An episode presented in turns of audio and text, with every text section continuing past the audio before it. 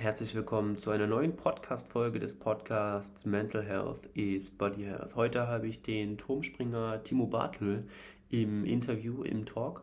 Und er ist 26 und ein junger, ambitionierter Leistungssportler, der 2002 den Sport Wasserspringen für sich entdeckt hat.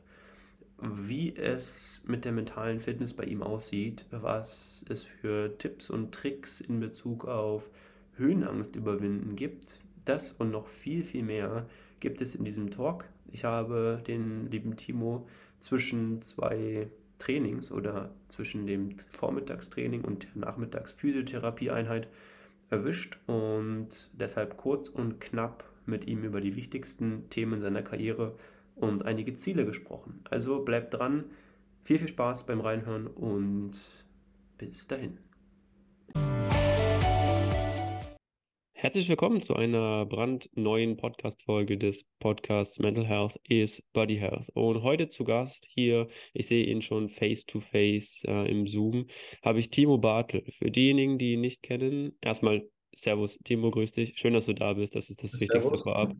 Toll, dass du dir die Zeit nimmst. Und du bist, für diejenigen, die das nicht wissen, Turmspringer, bist 26 Jahre alt und bist, würde ich sagen, auch ein sehr junger, ambitionierter Leistungssportler der 2002 den Sport Wasserspringen für sich entdeckt hat. Wie kam es dazu? Wie hast du für dich so die Leidenschaft dahingehend gefunden?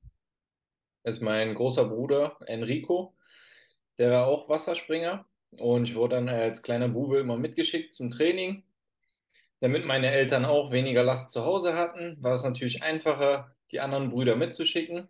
Also auch mein anderer großer Bruder ist dann mit dorthin.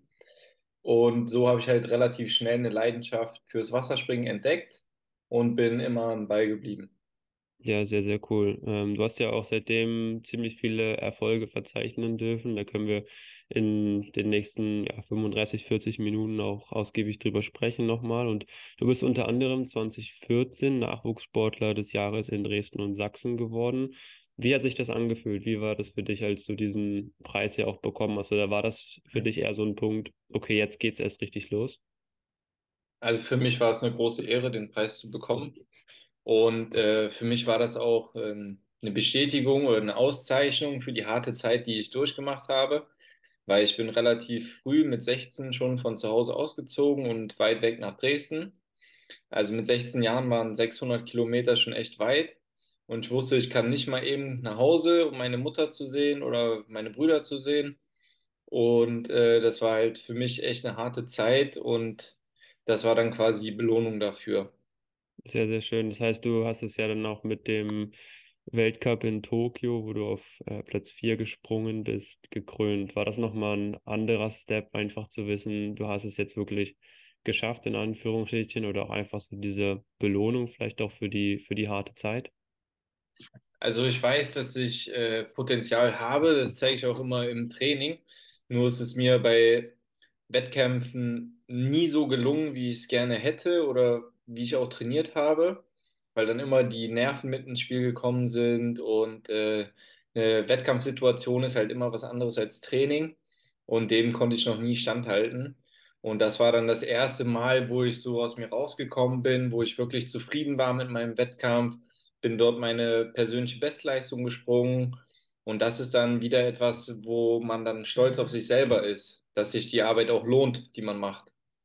Klar, klar. Wie, wie ist das immer so, wenn du dir so denkst, okay, jetzt hat das vielleicht nicht geklappt oder jetzt habe ich nicht die Leistung abrufen können, die ich eigentlich wollte. Wie schaffst du das oder mit welchen Tools schaffst du es dann trotzdem an dich zu glauben, ähm, dass du sagst, ja gut, ich weiß, im Training kann ich es eigentlich, aber in den Wettkämpfen habe ich es bisher nicht gezeigt. Also das ist immer äh, eine schwierige Phase, also für alle Sportler. Also wenn man dann wie in so ein Loch fällt und äh, aus dem Loch versuche ich dann rauszukommen, indem ich mich motiviere mit äh, Trainingssprüngen, die wir auf Videos haben mhm. oder äh, mit anderen Ergebnissen, wo es schon mal gut gelaufen ist. Und dann versuche ich mich halt äh, damit zu pushen. Vor allem habe ich, äh, mein Kindheitsraum waren die Olympischen Spiele und ich hatte immer auf meinem Handy-Hintergrundbild die Olympischen Ringe Mhm. wusste, dass ich mich dann auch irgendwann mit einem Tattoo der Olympischen Ringe belohnen werden möchte. Ja, sehr schön. Hast du auf dem, auf dem Oberarm, ne? Genau, ja, habe cool. ich mir nach den Spielen tätowieren lassen. Und so, dass ich halt immer ein Ziel vor Augen habe und dass ich das, was nicht so gut gelaufen ist, möglichst schnell eben wieder aus meinem Kopf streiche. Ja, sehr schön. Ist das so dieses Loch, das du angesprochen hast, eher so ein physisches oder ein psychisches Loch? Oder ist das eine Kombination aus beiden? Wie kann man sich das vielleicht jetzt Nicht-Leistungssportler vorstellen?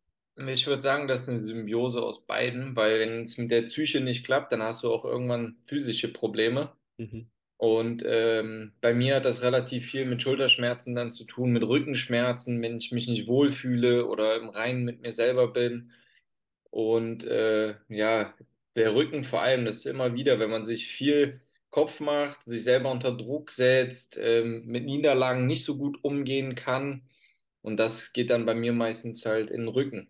Ja, spannend. Habt ihr eigentlich auch so generell in eurem Staff Mentaltrainer oder ist das bei euch außerhalb des Fußballs? Man muss es ja so sagen, dass Fußball nun mal auch Sportart Nummer eins in Deutschland ist. Ähm, kann man so sehen, wie man möchte, aber da ist es vielleicht nicht so ja, begehrt und nicht so, nicht so brandaktuell, dass man dann einen Mentaltrainer hat. Aber ist es bei euch so, dass ihr schon oder dass du persönlich mit einem Mentaltrainer zusammenarbeitest?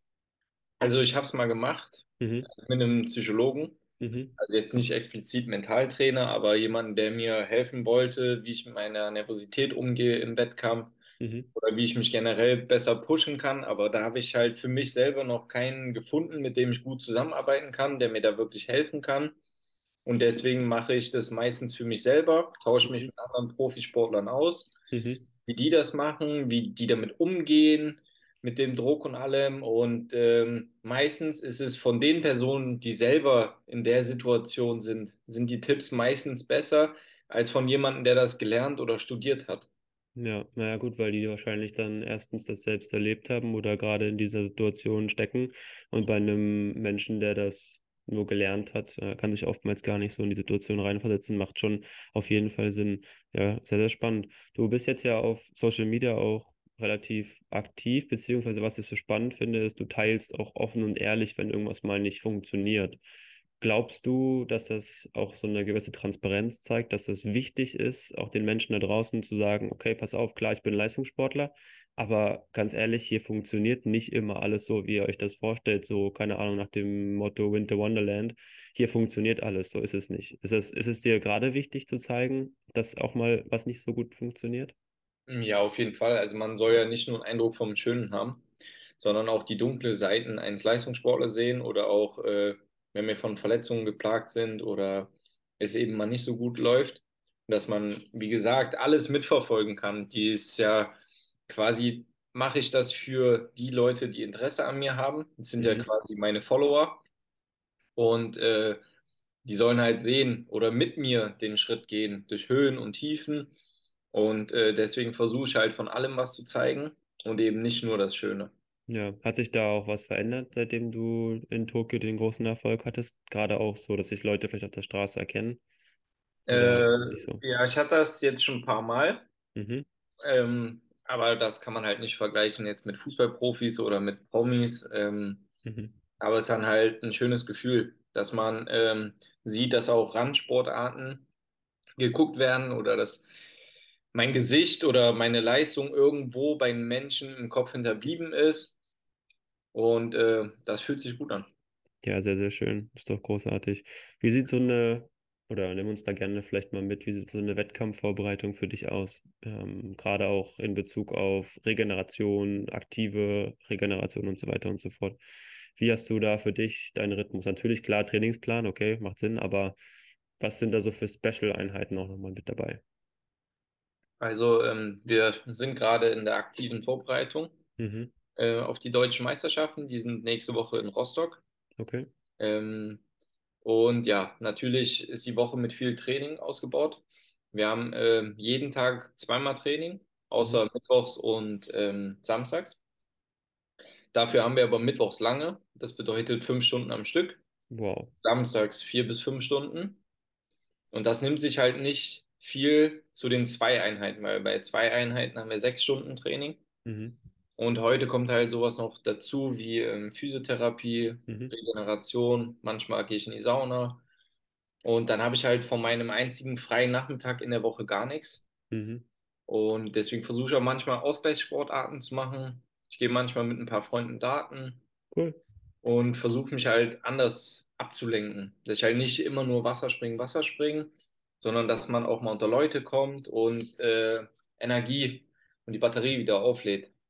Ja, ja, gerade auch natürlich vielleicht nochmal neue Reize zu setzen oder auch so. Also ich bin zum Beispiel so eine Person, wenn ich jetzt, gehe auch das manchmal mit Freunden dann daten und ähm, da ist dann trotzdem so dieser Wettkampftyp dabei. Also ich muss trotzdem irgendwie äh, gewinnen in, in einer gewissen Form, aber das ist ja auch ein Reiz, den du neu setzt und von daher macht das ja ungemein viel Spaß. Bist du auch so im Outdoor-Bereich äh, ganz wild unterwegs oder ist das nicht so deins? Du, weil manche holen sich ja den Kick beim Mountainbiken oder beim, weiß ich, Trailrunning oder sowas. Na, das ist jetzt nicht so meins. Also spazieren oder mir die Welt angucken, sowas Mhm. ja. Aber alles halt zu Fuß.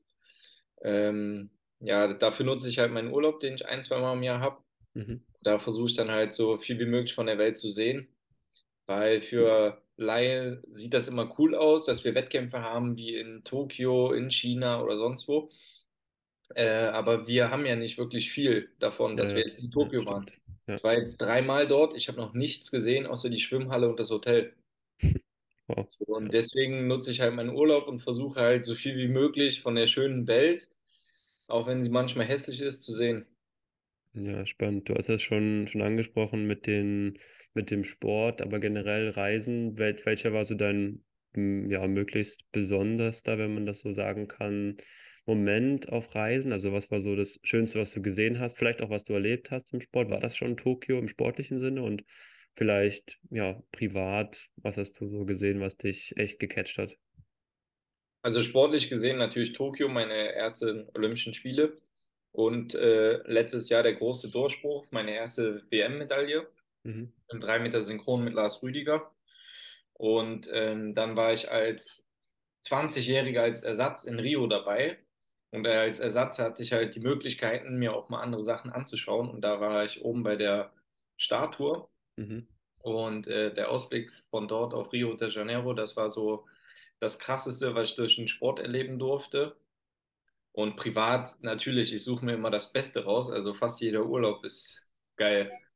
Ja, ja, sehr cool. Aber ich glaube, so muss man es auch machen. Also, ich habe das schon des Öfteren gehört, dass wenn du natürlich, weil auch gerade im Fußballbereich viele sagen, oh, toll, und 2014 Brasilien und dann hast du hier eine Reise, da eine Reise, aber du bist ja schon in deiner Bubble und da sich nochmal auch die Highlights und Höhepunkte rauszusuchen und dann auf Reisen zu fahren und zu gehen, ist schon wichtig. Und von daher, viele sehen das oftmals natürlich als, ja, ihr macht mal ein bisschen Urlaub da und nebenbei ein bisschen Sport, aber so wie du es richtig sagst, ist es ja, ist es ja ganz, ganz selten. Also von daher sehr spannend. Jetzt ist es ja so, dass viele auch sagen, okay, Turmspringen ist ganz nett, aber das ist mir auch ein bisschen zu hoch. Äh, also so Höhenangst war nie für dich ein Thema, oder? Äh, doch, war immer ein Thema für mich. Okay, spannend. Äh, habe ich auch immer Probleme mit. Aber das ist sowas wie äh, ja, lange laufen gehen für jemanden, der Laufen nicht mag. Das ist Mhm. alles etwas, woran man sich gewöhnen muss. Und so ist halt mit der Höhe. Und jeder Start ins neue Wettkampfjahr ist für mich schwierig. Mhm. Dann kommen mir die 10 Meter vor wie 15 oder 20 Meter. Mhm. Aber umso öfter ich da hochgehe und runterspringe, umso besser fühle ich mich und umso weniger Angst habe ich. Spannend. Also würdest du auch jemandem raten, wenn man das schon möchte, wenn man da eine Leidenschaft für hat, einfach durchziehen, einfach machen und seine Mittel irgendwie zu finden, da die Sachen zu umgehen? Ja, auf jeden Fall. Also kleine Schritte und dann halt Step by Step und dann vorwärts. Dann funktioniert das schon. Man kann jetzt nicht erwarten, dass äh, man direkt als Laie auf 10 Meter geht und alles kann. Also man muss auch klein anfangen. Das ist wie bei uns Menschen generell. Wir haben angefangen mit Krabbeln. Jetzt können wir laufen, springen, sprinten, alles. So, und das muss man halt alles lernen, von klein auf. Ja, sehr spannend. Wie sieht so ein Jugendtraining oftmals aus? Also so bei den Bambinis, gerade auch weil du gesagt hast, so Höhen muss man erstmal ein bisschen, ein bisschen lernen, ein bisschen rantasten. Vielleicht kannst du uns da mal mitnehmen, wie versucht man da auch für die kleinen Bambinis das so ein bisschen greifbar zu machen? Also ich weiß noch, als ich klein war, hatte ich so vielleicht ein bis zwei Stunden Training am Tag. Mhm, Und äh, das war so ein bisschen Techniktraining, aber natürlich auch Spiel, Spaß und Freude, weil so versucht man natürlich auch die Kinder beim Sport zu halten. Wenn wir das jetzt wie in äh, China machen würden, so ganz klassisch die äh, Sportler quasi dressieren und wirklich äh, zum Erfolg zwingen, um jeden Preis, äh, da würden, glaube ich, die deutschen Kinder nicht beim Sport bleiben. Und äh, so versucht man natürlich mit Spaß die Kinder dabei zu behalten. Und so habe ich dann relativ schnell einen ersten Sprung von einem Meter gemacht. Dann nach dem Training wurde man gefragt, wer sich traut von drei Meter. Mhm. Dann hat man sich natürlich mit den anderen Kindern gegenseitig ein bisschen gepusht. Und ja, ich traue mich, du traust dich nicht, du bist ein Feigling. Mhm. Und so ja, ging es dann relativ schnell weiter nach oben. Und ich weiß gar nicht, ich bin mit sieben oder acht Jahren das erste Mal von zehn Meter gesprungen. Also es geht schon schnell. Spannend. Also bist du da auch äh, voll dafür, dass man sagt, man sollte die Jugend gerade im Turmspringen äh, noch deutlich äh, mehr fördern und nicht nur vielleicht den Fokus auf den Fußball legen. Was meinst du, was sind da so die, die Hebel? Du hast gesagt, Spaß, Spiel, Spannung. Ähm, ist da, gibt es da noch eine Komponente, wo du sagst, gerade im Turmspringen, weil du es selbst erlebt hast, ist eine, eine wichtige Sache? Ich würde jetzt nicht nur sagen Turmspringen, weil ich selber Turmspringer bin. Ich würde allgemein die Randsportarten ähm, populärer machen. Mhm. Aber äh, ja, da fehlt eben das Geld oder das Interesse der Menschen. Ich weiß zum Beispiel von meinen Großeltern, die gucken sehr, sehr gerne Wintersport. Mhm. Und ähm, das bekommt ja medial guten Auftritt. So, ich glaube, jedes Wochenende, wenn man reinschaut im Winter, läuft da irgendwas, haben die irgendwelche Weltcups. Aber andere Sportarten wie Leichtathletik, Judo, Taekwondo, Wasserspringen, das wird eben viel zu wenig gefördert. Und äh, also ich kann es nicht verstehen, weil ich finde, das sind alles geile Sportarten. Mhm. Und ich finde es selber mega interessant, da zuzuschauen. Ich hatte die Ehre, bei den Militärweltmeisterschaften mir da mal ein paar andere Sportarten anzuschauen. Und das ist einfach krass. Und was die Sportler alle leisten, so, das wird halt viel zu wenig geschätzt. Und ich habe zwei, drei Leute von meinem Freundeskreis, die Profifußballer sind. Okay. Und die trainieren nicht annähernd so viel wie Turmspringer, Leichtathleten Ja. oder Taekwondos. Und auch Taekwondos zum Beispiel, was sie machen müssen mit dem Gewicht, relativ schnell zunehmen, relativ schnell abnehmen und alles. Alles, was sie tun für einen Erfolg. Und das ist halt manchmal deutlich mehr, als was ein Fußballer leistet. Ja, hast du recht. Ich meine, das Ding ist natürlich, äh, medial ist halt Fußball, ja, so bombastisch, ne? Aber das Ding ist, ich finde auch, habe des Öfteren noch natürlich mit Menschen darüber gesprochen und gerade im Moderatoren-Business sagen auch ganz, ganz viele, so dieses Fußball immer Geld rein, immer Geld rein. Natürlich werden dann die Fußballer ja extrem vielleicht überbezahlt oder hochbezahlt, wie auch immer. Aber in Deutschland haben wir echt ein großes Problem, gerade was Randsportartenförderung angeht, weil das zum Beispiel Ehrenamt, wenn du jetzt was ehrenamtlich machen möchtest, kriegst du ja einen Zuschuss steuerlich von roundabout 400 Euro im Jahr. Und das ist halt so wenig, 400 Euro, das ist ja gerade mal Übernachtung im Hotel und vielleicht ein Flug. So. Und dann willst du auch als Ehrenamtler ja nicht nur einmal oder nicht nur zweimal irgendwie unterwegs sein. Und es fällt dann schon schwer, auch da die Begeisterung dafür zu finden, auch ne, außerhalb des Fußballs was zu machen. Und ich glaube, da muss man auch natürlich den Hebel ansetzen und sagen, okay, wo guckt man und wo macht man das auch attraktiv für die, für die Menschen? Und gerade im, im Randsportartbereich. Ich meine, du hast ja vielleicht äh, mitbekommen, im Hockeybereich, das hat keinen interessiert, dass man da irgendwie großen Erfolg geleistet hat, jetzt vor drei, vier, fünf Wochen. Und ja, Handball, okay, Step by Step, aber gut, wie dem auch sei, ich glaube, da muss man gucken, wie man das ja clever, clever löst. Spannend. Ähm, du hast es schon angesprochen, gerade auch Training und Ernährung. Wie ist das bei dir? Also, wie machst du das mit der Ernährung? Hast du da deinen Ernährungsplan? Oder gibt es auch Phasen jetzt vor dem Wettkampf, wo du nochmal Sachen umstellst, Sachen verfeinerst? Ja, also so, ich wechsle mich meistens mit meiner Freundin ab im Kochen, Mhm. obwohl primär sie mehr kocht als ich. Und äh, wir versuchen uns natürlich äh, gesund und ausgewogen zu ernähren. Mhm. Ähm, aber dass wir Schokolade essen oder mal irgendwas Ungesundes oder so, ist halt auch ganz normal menschlich. Ja, klar. Äh, vor dem Wettkampf versuche ich das natürlich ein bisschen wegzulassen. Außer jetzt gerade, weil ich keine Zeit habe, esse ich hier natürlich auch irgendwas Ungesundes. Ähm, ja, aber eigentlich versuche ich schon so ein bisschen auf meine Ernährung zu achten. Mhm. Aber es funktioniert halt nicht immer, weil die ungesunden Sachen gehen halt viel schneller, als und sind manchmal auch noch ein bisschen, irgendwie bisschen schmackhafter. schnibbel und alles. So viel Zeit habe ich halt manchmal nicht. Dann gibt es auch irgendwelche Fertiggerichte. Oder abends haben wir mal keinen Bock zu kochen, dann bestellen wir uns eine Pizza. Ja. Also das ist jetzt nicht so zwanghafte Kontrolle für meine Ernährung. Okay, ja, ist ja aber auch, ist ja auch, äh, wie du sagst, menschlich, dass man da irgendwie einen, einen Hype und eine äh, Lust auf irgendwie mal, keine Ahnung, was weiß ich, Pizza oder wie auch immer hat. Ähm, völlig normal. Ich glaube, man sollte sich da auch mental, wenn man es jetzt nicht zu krass ausarten lässt, auch mental einfach erlauben und sagen, ja gut, ist halt so, weil sonst hast du irgendwann das Problem, okay, wann lebst du noch oder wie lebst du noch, wenn du Mhm. dann nur noch hart mit dabei bist. Aber ja, Vor allem bei merkst du. unserem Gehalt. Also wenn ich jetzt wie ein Fußballer Millionen kriegen würde, dann würde ich auch sagen, ja, okay, Ja, achte ich auf meine Ernährung. ja. Ja, Und wir können ja schon froh sein, dass wir die Bundeswehr haben, weil ohne Bundeswehr gäbe es die Randsportarten gar nicht mehr. Ja, ja, wie machst du das eigentlich? Also vielleicht äh, da mal so von zu deinem Konstrukt. Wie, wie läuft das bei dir gerade arbeitstechnisch? Ähm, du hast jetzt Bundeswehr angesprochen. Wie läuft das bei dir ab und wie bist du dazu auch generell gekommen, vertragsmäßig? Also alle Randsportarten, wie jetzt angesprochen, Kanu oder Leichtathletik, Taekwondo, Turmspringen, die haben eine ähm, Förderstelle bei der Bundeswehr Mhm, oder bei der Polizei. Wenn man das bei der Polizei macht, muss man, glaube ich, drei bis sechs Monate im Jahr arbeiten gehen. mhm. Den Rest konzentriert man sich auf seinen Sport. Ah, Und bei der Bundeswehr ist es so, dass wir einmal im Jahr einen Lehrgang absolvieren und uns quasi bei der Bundeswehr weiterbilden. Mhm, der geht zwischen vier und acht Wochen.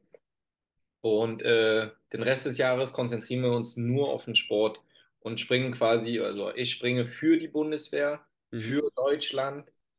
Und ähm, ja, ohne die Bundeswehr, wie gesagt, könnten die meisten Sportler das wahrscheinlich gar nicht machen oder würden es auch nicht machen, weil das wirklich unser Gehalt ist, was wir im Monat bekommen. Okay, das heißt, es gibt dann ein Festgehalt sozusagen, was du dann ausgezahlt bekommst jeden Monat und darüber bist du dann halt Sportler für Bundeswehr und Deutschland. Okay. Genau. Und das hängt halt davon ab, dafür machen wir halt auch die Lehrgänge, weil äh, wir haben auch ganz normal unsere Grundausbildung gemacht bei der Bundeswehr und dann ähm, machen wir natürlich einen Lehrgang nach dem anderen, dass wir so hoch wie möglich aufsteigen, dass wir auch mehr Gehalt bekommen. Ich kann jetzt sagen, seit Oktober, dass ich ähm, Feldwebel bin Mhm. und äh, was ein Feldwebel verdienen, kann ja jeder im Internet nachschauen. Ja. Und äh, ja, ohne dieses Geld wär, wären Randsportarten einfach nicht möglich. Ja, super spannend. Also gerade wenn ich das so immer diese Grenze so zwischen dem Fußballbereich jetzt, ne, so als Regionalligist oder dritte Liga, das ist so, dann verdienst du da schon oftmals zweieinhalb, dreitausend Euro. Und das ist ja, weil du es mit den Trainingsintensitäten angesprochen hast, nicht annähernd damit vergleichbar. Du gehst vielleicht einmal abends zum Training, äh, also nicht einmal in der Woche, aber einmal am Tag, oder machst viermal, viermal in der Woche Training und machst da ein bisschen entspannte Nummer. Und ähm, ja, also ist schon, ist schon spannend, der Vergleich. Aber cool, auf jeden Fall sehr, sehr spannend, die Thematik. Sehr schön. Ich habe noch zwei schöne Fragen für dich. Äh, bei der einen könntest du vielleicht ein bisschen, ein bisschen länger überlegen, aber bei der, die jetzt so im Anschluss folgt, geht es nochmal so um das Thema, ja, gerade Leidenschaft. Also, dass viele Sportler träumen ja auch davon, so gerade von der Leidenschaft leben zu können. Was würdest du den Menschen oder den vielleicht angehenden Sportlerinnen, Sportlern auch raten, immer dabei zu bleiben oder vielleicht zu sagen, ich muss Kompromisse finden? Was, was ist so dein persönliches, okay, ich würde so oder so machen oder vielleicht aus Erfahrung? Also wenn ich äh, einen Rat geben würde, dann wäre das, ähm, wenn ihr wirklich ein Ziel habt als Sportler, zum Beispiel mein Traum war immer Olympia, dann müsst ihr an eurem Traum festhalten und den Sport machen. Aber ihr dürft halt niemals äh, auf das Finanzielle achten, Mhm, weil äh, das wird sich, also glaube ich, erstmal nicht ändern, dass man äh, von seinem Sport, wie Fußballer eben, davon leben kann dass wenn wir irgendwann aufhören, geht es für uns in die berufliche Karriere. Das heißt, ich werde wahrscheinlich eine Ausbildung machen mit über 30 und werde dann wahrscheinlich mit Mitte 30 in irgendeinen Job einsteigen. Äh, habe wahrscheinlich in der Ausbildung 17-, 18-Jährige mit mir drin sitzen. mhm. Aber dafür habe ich meinen Traum gelebt und äh, werde es auch nicht bereuen. Und deswegen jeder, der den Traum hat von Olympia oder sportliche Erfolge, dann lebt euren Traum und macht alles andere später. Ja, cool. Hast du noch so ein persönliches sportliches Ziel, wo du sagst, das ist so meins? Also mein erstes Step habe ich ja geschafft mit der Teilnahme an den Olympischen Ja. Spielen. Und natürlich ist jetzt mein großer Traum, in Paris eine olympische Medaille zu gewinnen. Mhm. vor Ort werde ich wahrscheinlich meine Familie als Support haben mhm. und hoffe, dass ich mir 2024 meinen Traum erfüllen kann und dann mit meiner sportlichen Karriere beenden kann und mich auf meinen zweiten Lebensweg konzentrieren kann. Ja, sehr cool. Drücken wir auf jeden Fall die Daumen. Also ganz, ganz fest, wenn man daran glaubt, dann wird es, wird es auch funktionieren. Sehr spannend. Als Abschlussfrage, dann äh, hast du auch den Weg frei zum, äh, zur Physio. Dann, dann bist du erlöst. Ähm, welchen Podcast-Gast würdest du sehr, sehr gerne in dieser Podcast-Folge oder in diesem Podcast mal hören, wo du sagst, ist eine inspirierende, spannende Persönlichkeit, muss man auf jeden Fall mal mit gesprochen haben. Oder vielleicht auch eine Person, wo du sagst, das ist, über die Person weiß ich noch nicht so viel oder ja. Äh, ja, eine Freundin von mir. Also mhm. von ihr kann man viel lernen. Sie ist eine herausragende Sportlerin, sie ist Schwimmerin. Mhm. Ähm, Leonie Beck. Mhm. Und ähm, mit ihr habe ich auch lange beim Club der Westen in Italien gesprochen. Und äh, sie ist Deutsche, startet für Deutschland, aber mhm. für ihren Traum opfert sie halt jede Menge und äh, momentan in Rom. Okay. Also sie wohnt in Rom, einfach um ihr Traum als Schwimmerin zu leben, mhm. in der Hoffnung, dass sie halt auch in Paris ihre Medaille gewinnt. Und äh, davor ziehe ich halt meinen Hut. Ich weiß, was ich schon durchgemacht habe und sie hat auch noch das Land gewechselt und das halt sehr krass und deswegen würde ich mir die Leonie hier in dem Format ganz gut vorstellen können. Ja, cool. Das äh, sollte doch alles möglich sein. Sehr, sehr spannend. Timo, äh, ich danke dir auf jeden Fall. Ähm, möchtest du vielleicht noch den Zuhörer, Zuhörerinnen sagen, wo man dich generell findet? Ich werde es in den Shownotes ja auch unten hinpacken, aber vielleicht noch auf deine Social Media Kanäle, wo du sagst, darauf vielleicht nochmal Hauptaugenmerk oder irgendwas, wo du sagst, das ist nochmal wichtig, dass du da die Plattform bekommst. Ja, also wer Bock hat, natürlich kann mir gerne folgen bei Instagram. Das ist so mein Meilenstein, wo ich quasi alles poste von meinem Leben, Höhen und Tiefen. Und äh, da werde ich natürlich auch meinen Weg zu den Olympischen Spielen in Paris dokumentieren und alles veröffentlichen. Und umso mehr Leute, umso mehr Dankbarkeit von mir. Großartig, sehr, sehr spannend. Schöne, schöne Schlussworte und Vielen Dank dir fürs, fürs Interview und für den Talk und vielen Dank an alle Zuhörer und Zuhörerinnen fürs Zuhören und bis zur nächsten Folge. Ciao, ciao. Ciao, ciao. Das war eine neue Podcast-Folge mit Timo Bartel. Und wenn dir diese Podcast-Folge gefallen hat, dann folge doch diesem Podcast und verpasse keine Folge mehr. Und gerne auch auf Instagram unter Mental Health is Body Health. Vielen Dank fürs Zuhören und bis zur nächsten Folge. Bis dahin. Ciao, ciao.